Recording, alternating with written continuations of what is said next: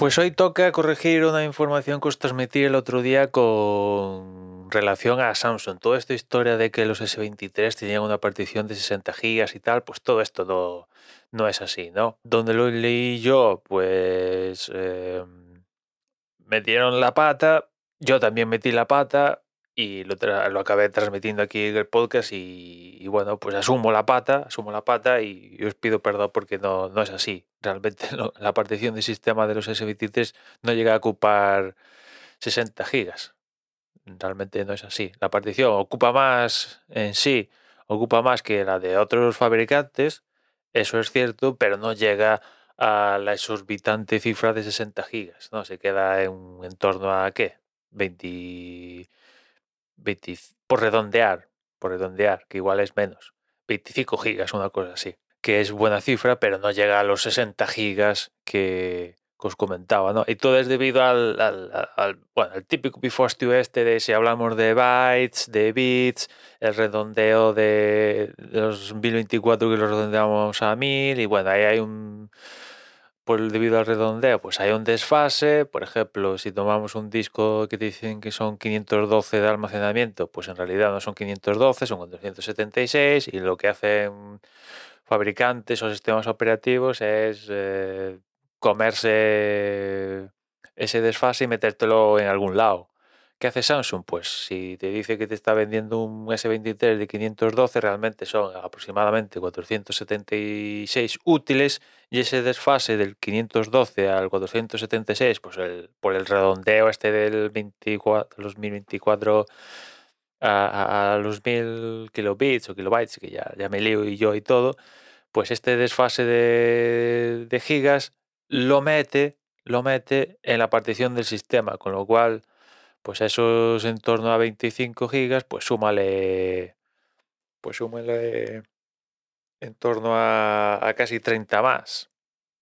Y de ahí que te salgan cifras aproximadamente de 60 gigas. Y claro, hay gente que tiene eh, teléfonos de un tera que, que- por el redondeo ese desfase aún va a más, pues eh, las particiones del sistema son aún más de 60 gigas. y no tiene ningún sentido eh, que, que, que- que- en teoría, si, si, las particiones fueran de verdad 60 gigas, pues serían 60 gigas en uno de 128, en uno de 512, en uno de un tera, en uno de 256, en la que fuera. Y no, varían según la capacidad del dispositivo, con lo cual es esto que os comento de- del redondeo, 1000 contra los 1024, el- los bytes contra los bits y la madre que los parió y acabé metiendo la pata y, os pido perdón. Con lo cual, pues no, los S23, mm, la partición del sistema no ocupa 60 gigas.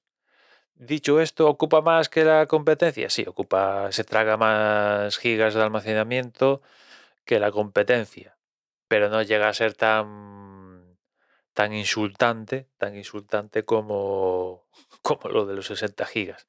Y mucho de este bloatware que incorpora Samsung, afortunadamente es borrable. O sea, Facebook, Netflix y las otras movidas aplicaciones que, que mete de gente que paga por estar ahí se pueden borrar. Sí, están en el sistema, pero esas aplicaciones Samsung las permite borrar. Pero el caso, que no, los S23, su partición del sistema no ocupa 60 gigas. Que después también hay una movida ahí a la hora de ver la información en, en los ajustes, porque hay que dar unos permisos para ver realmente el espacio. Bueno, una movida ahí que ya se me escapa. Y, eso, que os quede claro. Corrijo, la partición del sistema de los S23 no se come 60 gigas de, de almacenamiento, no se los come. Puede parecer que sí, pero no se los come, por esto que os he comentado, ¿no? Y os dejo ahí, por si no me he explicado bien o he metido la pata, una explicación en un hilo ahí en, las notas. Después, el asunto de las particiones, eh, la característica esta de las particiones A y B, esto es verdad. Samsung no lo ha implementado. En un principio, en un principio cuando, cuando esto lo lanzó Google, sí que es posible que implementarlo significaba mm, hacerle perder al usuario eh, espacio, ¿no? Porque hay una, se, hacen, se hace una partición de, la principal a modo de backup por así decirlo. En ese backup, cuando llega una actualización, es donde se instala la actualización. Hay un soft reboot, por llamarlo de alguna manera, 30 segundos, y se reinicia esa donde se instaló la actualización y, se van equilibrando, ¿no? Y, claro, eh, tal cual así, dices, pues así va a haber, eh, igual a los usuarios no les mola eh, que se consuma ese espacio por tener un backup o porque las actualizaciones se instalen más rápido que vedes, ¿no?